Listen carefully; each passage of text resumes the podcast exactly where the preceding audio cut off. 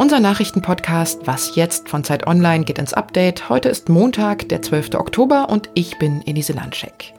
Es geht heute bei uns um den Streit um das Beherbergungsverbot in Deutschland wegen der Corona-Pandemie, um den Hunger in der Welt und darum, warum Urlaub eigentlich Urlaub heißt, falls Sie sich das auch schon mal gefragt haben sollten.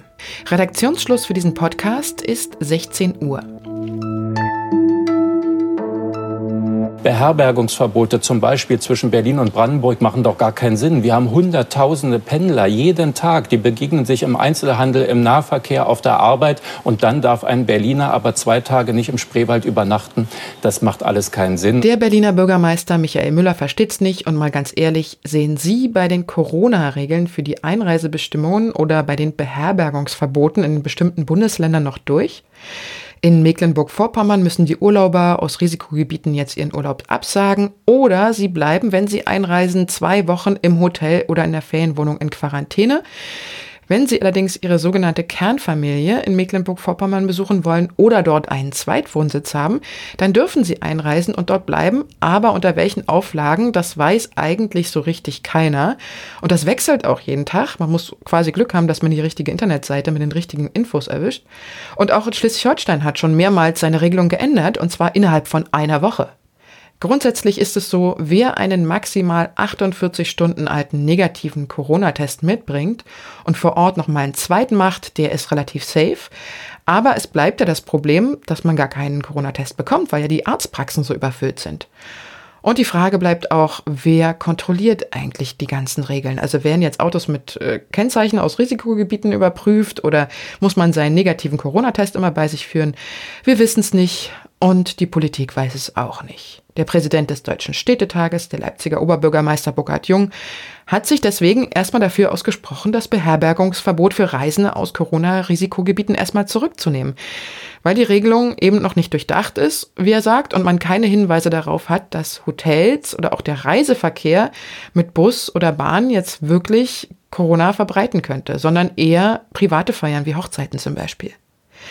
Die niedersächsische Sozialministerin Carola Reimann ist dagegen total pro Beherbergungsverbot, weil, wie sie sagt, das Virus ja keinen Unterschied zwischen Ausland und Inland macht und man ja im Sommer gesehen hat, dass das Reisen das Virus in ganz erheblichem Maße verbreitet hat. Es ist und bleibt ein Chaos, welche Maßnahmen jetzt sinnvoll sind und welche nicht. Deshalb hat Regierungssprecher Seibert gesagt, am Mittwoch trifft die Bundeskanzlerin mit den Ministerpräsidenten der einzelnen Bundesländer zusammen und wird sie anhören, welche Bedenken es gibt. Und vielleicht gibt es ja dann nach Mittwoch irgendeine brauchbare Entscheidung. Für uns bedeutet die Corona-Pandemie also, dass vielleicht der Urlaub flach fällt, wir eine Maske tragen müssen und unsere Freunde auf der Straße nicht mehr umarmen können. Aber das sind ja ehrlich gesagt absolute Luxusprobleme, wenn man sich mal ansieht, was Corona in Gebieten Afrikas südlich der Sahara und in Teilen Südasiens anrichtet.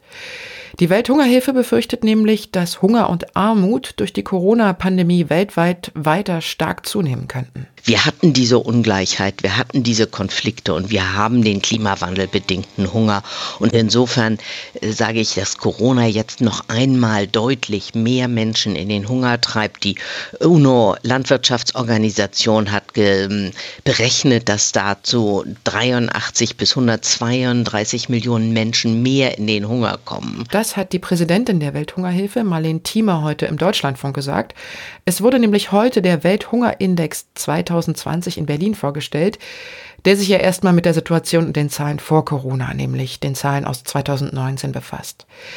In dem Bericht steht, dass im letzten Jahr rund 690 Millionen Menschen unter chronischem Hunger gelitten haben und weitere 135 Millionen von einer akuten Ernährungskrise betroffen gewesen sind. Insgesamt sind Menschen in 50 Ländern von Hunger und Unterernährung betroffen. In 14 Ländern hat sich die Situation seit 2012 sogar verschlechtert. Und die Welthungerhilfe befürchtet nun, dass das Ziel der Vereinten Nationen bis 2030 auf Null Hunger zu kommen weit verfehlt werden könnte. Deutschland schickt weniger Waffen ins Ausland als im Vergleich zum letzten Jahr.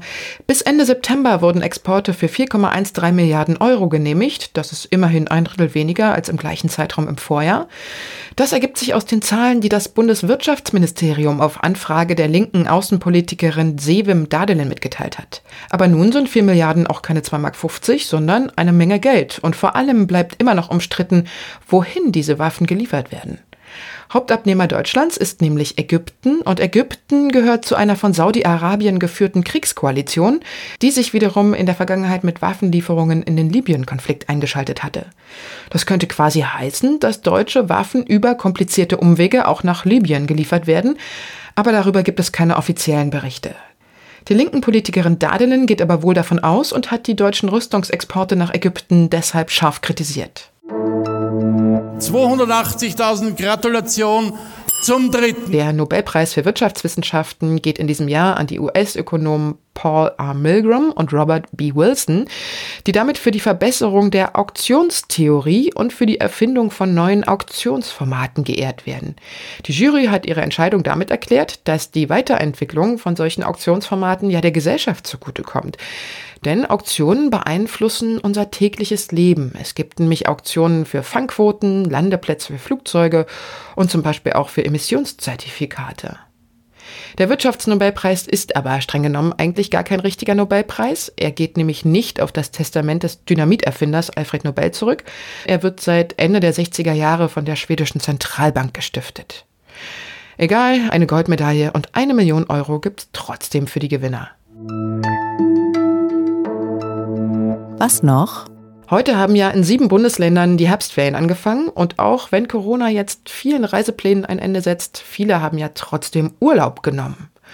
Und wie das so ist, wenn man so über ein Thema nachdenkt, wie zum Beispiel Urlaub und so vor sich hin denkt, dann kommt einem manchmal das Wort selber am Ende ziemlich komisch vor. Also was soll das eigentlich heißen? Urlaub. Ich habe mich gefragt, ob das irgendwas mit Vergangenheit oder mit Verwandtschaft zu tun hat, also mit dieser Vorsilbe Ur, die das ja nahelegt.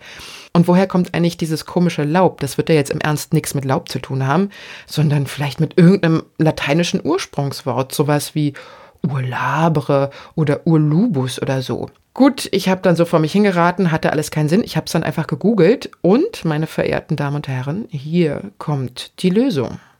Der Begriff kommt vom althochdeutschen Urlub, also aus dem Mittelalter, und wurde zuerst von Rittern verwendet.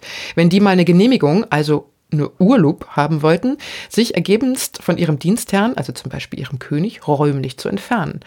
Und zwar übrigens nicht, um an irgendeinem Strand Cocktails zu trinken, sondern um zum Beispiel in den Kreuzzug zu ziehen. Denn solange so ein Ritter weg war, konnte er ja zu Hause keine Steuern oder Abgaben leisten. Das Wort Urlaub, also unser Urlaub heute, heißt so viel wie Erlaubnis. Das war's mit Was jetzt für heute. Morgen früh hören Sie uns wieder, dann mit Ole Pflüger. Und wenn Sie uns Ihr schönstes Urlaubserlebnis trotz Corona oder auch andere Nachrichten schicken wollen, dann können Sie das tun unter wasjetzt.zeit.de.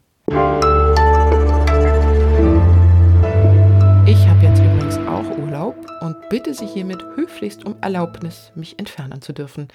Bis nächste Woche.